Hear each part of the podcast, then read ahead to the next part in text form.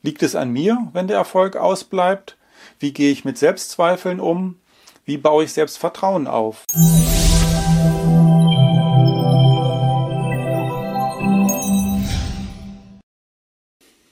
Hallo, mein Name ist Michael Omori Kirchner. Ich bin Fotograf für Unternehmensfotografie und biete Business Trainings für Fotografen an.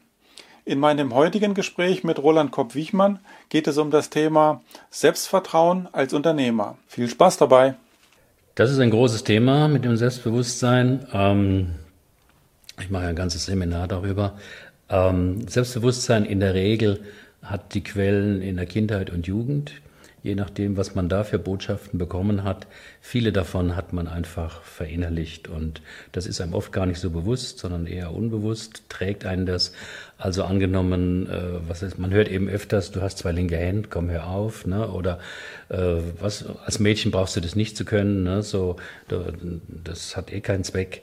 Ähm, dann prägt sich das ein, dann kann man das entweder glauben oder man geht eben in die Rebellion und sagt, euch werde ich zeigen. Ne?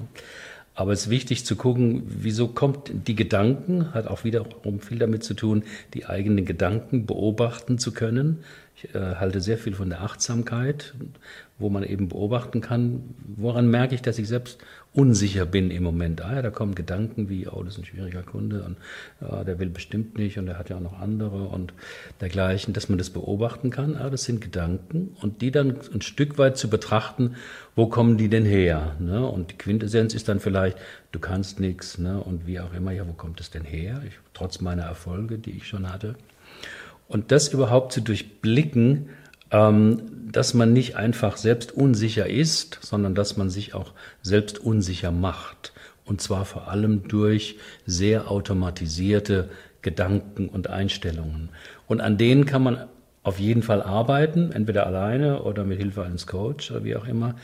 Ähm, weil das ist ganz zentral, wenn es dann tatsächlich mal in einer schwierigen Situation mit einem Kunden oder so dazu kommt, werden nämlich diese alten Muster sehr sehr mächtig und man glaubt sie natürlich. Ne? Und dann wirkt sich das aus auf die Körpersprache und dann fängt man an zu stottern und dann ist man in so einem Teufelskreis drin. Also ist insofern sehr gut, ähm, dieses Thema für sich zu bearbeiten.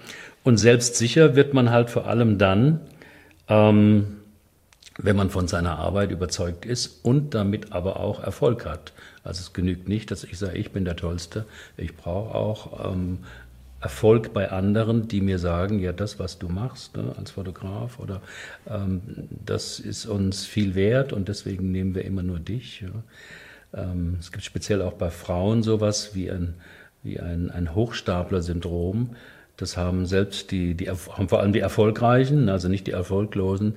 Egal wie viel die erreicht haben, haben die auch so ein inneres Tonband, dass die glauben, eigentlich ist das alles nur gefaked. Ne?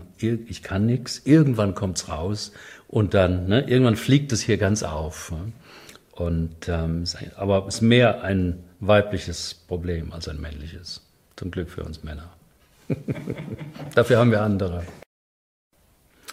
Also wenn man Selbstzweifel hat als Fotograf, ähm, das gilt ja letztlich für jeden Selbstständigen, auch wenn man einen Kaffee aufmacht oder, äh, keine Ahnung, äh, selbstständiger Schriftsteller werden will, sind, denke ich mal, zwei Sachen. Die eine Sache, die man klären muss, ist das, was ich mache, produziere, hat das wirklich eine, eine gewisse Marktrelevanz? Also ist das interessant genug?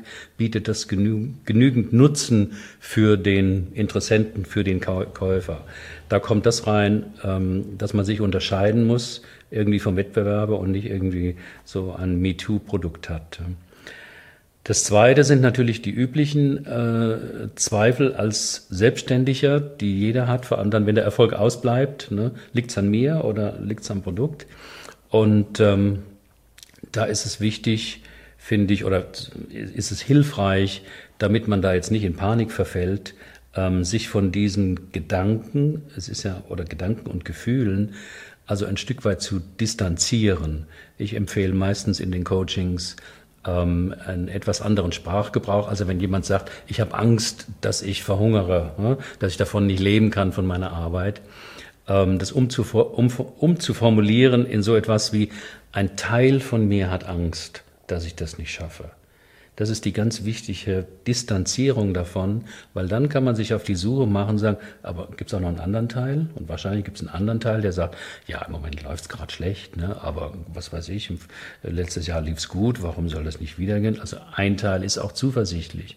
Und wenn man die beiden Teile hat, ähm, hilft es schon mal, sich zu distanzieren und vor allem merkt man dann, naja, ich bin ja der Beobachter. Ich bin ja der Chef, der das beobachtet, dass es da zwei verschiedene Teile gibt. Und ich kann entscheiden, welchem Teil ich jetzt mehr glaube. Das ist eine ganz wesentliche Technik. Weil die Leute sagen, ich habe Angst.